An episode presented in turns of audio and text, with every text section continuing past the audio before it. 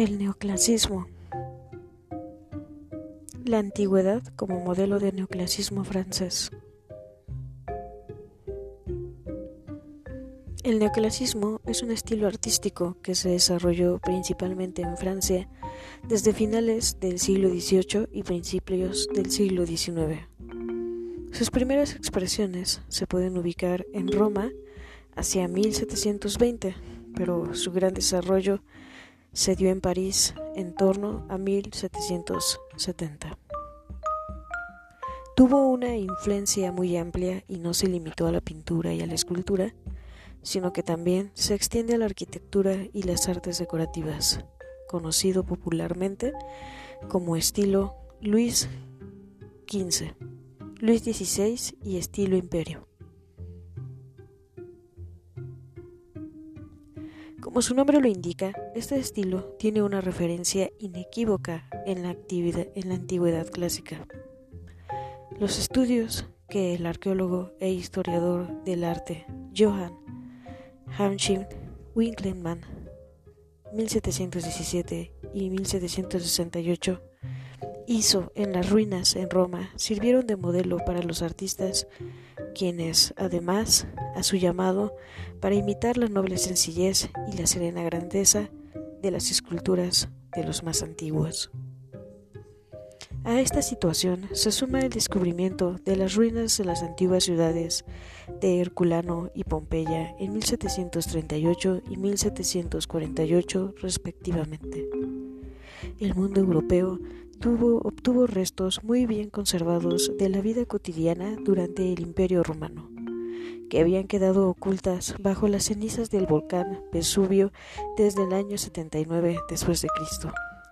A partir de las excavaciones que se conocieron no solo las verdaderas características de la arquitectura, sino también de pintura, escultura, muebles y otros objetos, estos nuevos descubrimientos circularon a partir de grabados despertando un renovado interés por la antigüedad clásica.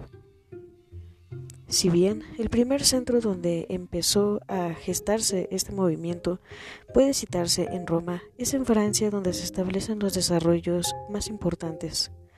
A partir de esta época, Italia comienza a decaer como centro artístico y ese protagonismo es absorbido por París. En la ciudad Luz, gracias al interés del Estado, se crean instituciones específicamente artísticas destinadas a la formación, la consagración y la circulación de los artistas y sus obras.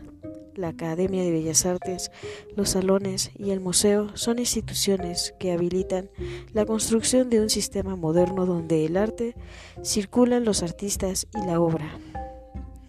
Por su parte, Italia paulatinamente se retrae en los avances artísticos, diviniendo en un país museo al que los artistas viajan para conocer el arte pasado. Para estar al tanto de los avances y del arte del presente, los artistas se dirigen a París, ombligo del mundo hasta mediados del siglo XX.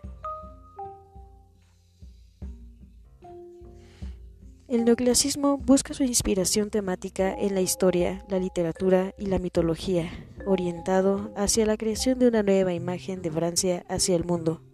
Las obras neoclásicas apuntan a principios elevados con ánimo severo, donde las imágenes se imparten ideas para el Estado y los ciudadanos, invocándolos hacia el deber como máximo valor.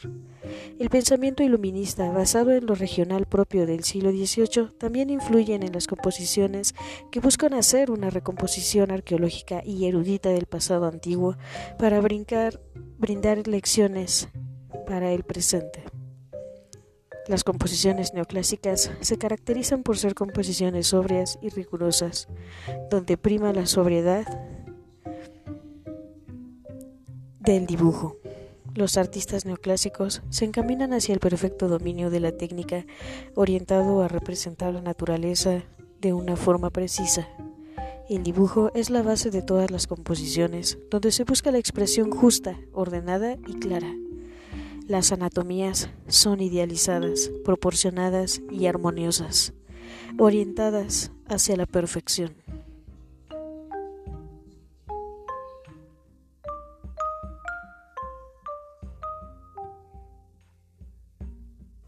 El artista más importante de este periodo es sin lugar a dudas Jacques, Jacques Louis David, París 1748, Bruselas 1825, quien fue un gran admirador de Poussin.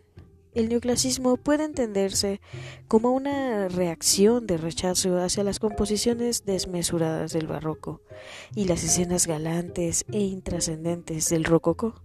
Sin embargo, en algunos artistas neoclásicos, como en el caso de Marie-Élise Elisabeth Biguel-Lebrun, París 1755, Leuvenis 1842, puede verse un bello equilibrio entre la pureza neoclásica y su delicadeza y ligereza del rococó.